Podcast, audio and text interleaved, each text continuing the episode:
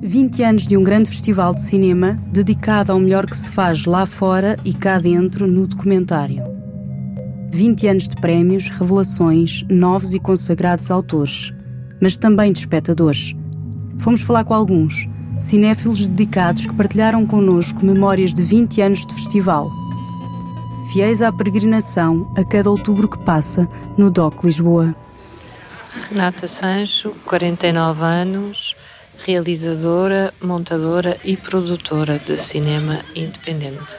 Eu, fruto da minha formação na Nova e interesse, o documentário era mais acessível para nós fazermos com vídeo doméstico, em relação, sim, em, em modo de querer fazer. E o doc, quando apareceu, acho que, se bem me lembro, no meu caso, houve uma série de expectativas e entusiasmo. Pronto, eu participei no doc estreiei o, o Paisagem no, no Doc Lisboa, um filme que eu fiz em Super 8. Eu sou curiosa e gosto do Doc como festival, também porque acompanhei, tinha a ver com o meu interesse no documentário, na altura e ainda agora.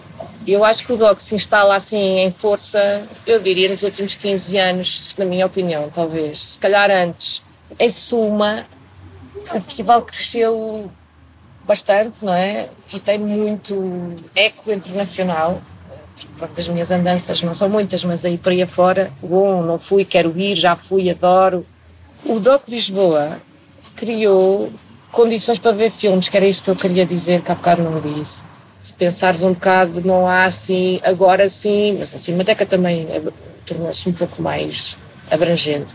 Mas não tinhas, não tinhas sítios para ver documentários. Uh, não tinhas, assim, bora lá ver documentários de enfiada. Ou filmes com este cariz e o DOC nesse aspecto foi pioneiro. Acho que em Portugal. E pôr os, os filmes, seja na Culturgest, seja nas salas de São Jorge, ou mesmo no CCB, eh, é uma espécie de boas condições para ver cinema documental. Isso acho que foi uma conquista que o DOC instalou como festival. Chamo-me Sónia Souza, tenho 42 anos, sou um bocadinho economista, um bocadinho designer, um bocadinho costureira. Atualmente já se consegue ver um documentário numa sala de cinema, que era uma coisa que na altura a mim me fazia confusão, porque eu andava naquele frenesim, mas mesmo assim não dava, porque havia eh, filmes a passar em simultâneo e fazia-me impressão porque é que não há ou edições em DVD ou então a ver documentários numa sala de cinema a passar como os filmes de ficção, porque não havia na altura. Chamo-me Paulo, tenho 45 anos, minha área de, de, informática. Comecei já há bastantes anos a gostar muito de cinema e, uh, e tenho uma coleção bastante grande de filmes. Eu comecei a ir ao Doc Lisboa uh, só em 2010, porque realmente anteriormente era mais difícil ir. O primeiro filme que vi foi o, filme que o Joyce Ivan fez em no, Vietnã, uh, filmado na perspectiva dos vietnamitas, e era algo que nunca tinha visto dessa perspectiva, mesmo tendo já visto o Arts and Minds, do, o mais famoso documentário provavelmente sobre o Vietnã, esta era completamente diferente. Normalmente tenho uma ideia, primeiro, do que é, que é o festival, depois obtenho finalmente o catálogo. Mas começo a fazer bolas por todo lado, tudo o que quero ver, e depois eu tenho que começar a arriscar até chegar a um puzzle que dê mais ou menos certo e fazendo sacrifícios a chegar a, a, esse, a esse momento, pronto. E às vezes mesmo durante o festival não aguento e desisto um ou ver outro. Mas uma experiência que eu gostei bastante é retrospectiva do cinema de Quebec, que é muito importante na história do cinema, no, uh, especialmente no cinema direto. Eu já conhecia várias obras e fui e depois revi que muitos dos realizadores estavam lá e de diferentes gerações, conversar entre eles, todos a assistir aos filmes, eu em conjunto com eles mesmo nos dias em que havia aqueles debates que normalmente se organizam, uh, estavam tipo quatro a falar na mesa, mas depois estavam na plateia mais uns dez a, também a contar as histórias deles. Esse foi um caso bastante interessante de uma comunidade e estar a ver um ciclo, uma retrospectiva inteira, uh, estar junto com as pessoas que são os realizadores que me interessam em conjunto, ainda mais porque grande parte daquilo é quase uma escola que foi formada, existe mesmo uma escola do National Film Board of Canada, onde muitos deles vieram, outros depois aprenderam com esses. Chamo-me Rui Alves de Souza, tenho 27 anos e sou radialista.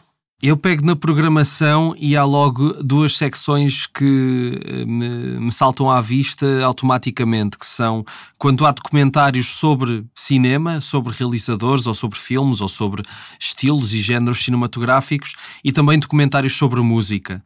Creio que foi no Doc Lisboa que viu o.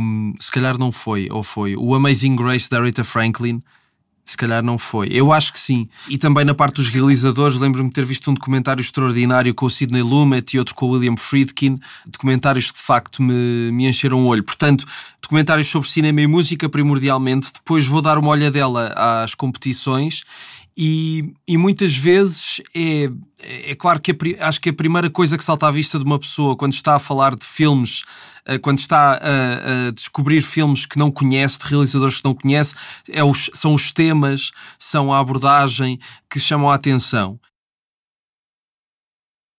Antes era, era complicado porque às vezes, eh, principalmente quando eram, quando eram menos sessões, eu tinha de fazer, punha num, num papel quadriculado aqueles que eu queria mesmo ver e depois tentava ver tentava conciliar os horários de uns com os outros. Depois comecei, comecei a ir por ou realiza, realizadores ou temas. Atualmente, por falta de tempo, a primeira coisa que eu vejo é secção Art Beat, porque cruza duas coisas que eu gosto, que é música e cinema. E então, isso é sempre a prioridade um evento destes cria um fenómeno, uma cena social, uma comunidade, talvez. Era giro descobrir um espectador isento que tivesse acompanhado. Existem, existem pessoas que têm atenção ao festival.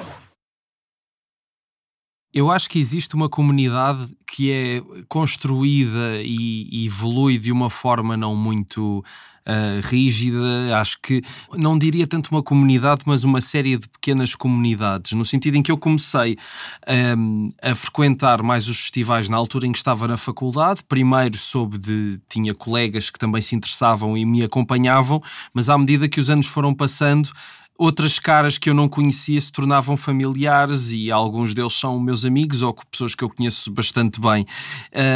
Eu acho que essa comunidade, lá está, não é uma coisa que foi prevista, foi apenas a paixão pelo cinema que fez com que tudo isso acontecesse. A descoberta pura e dura uh, de ver aqui um filme de um novo realizador, seja português ou seja estrangeiro, e por que não experimentar?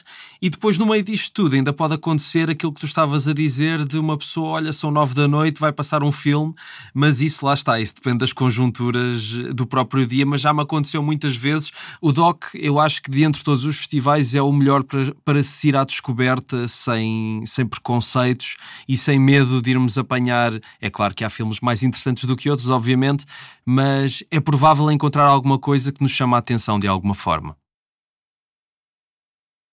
Outro que me marcou imenso foi um que eu fui ver com um amigo meu, que é, é refugiado colombiano em Portugal já há muitos anos, que é um filme do João Moreira Salles, chamado Santiago. Já nem me lembro porque é que fui ver. Eu acho que se calhar às vezes é pela imagem que vem no programa. Era de um senhor a fazer uma pose assim, tipo de sevilhana, só que depois o senhor em si não era. Como gosto de fotografia, às vezes ia pela, pela imagem que vinha no programa. Nós saímos os dois do filme nem conseguíamos falar. Não tanto pela realização, mas pela personagem Santiago em si. E ficámos os dois com aquela coisa de que adoraríamos ter conhecido o Santiago. E então fomos os dois para o Galete e vinhamos os dois mesmo marcados pelo filme e pela personagem. Só depois, quando chegámos ao Galete, é que conseguimos começar a falar sobre isso. Saí da casa da Gávea no início da minha juventude. Sem que eu percebesse, era a primeira grande mudança. O fim da infância e da adolescência, o início de outra coisa. Mais tarde, e aos poucos, a juventude foi ficando para trás. Tive vontade de voltar à casa, e por isso retomei o filme.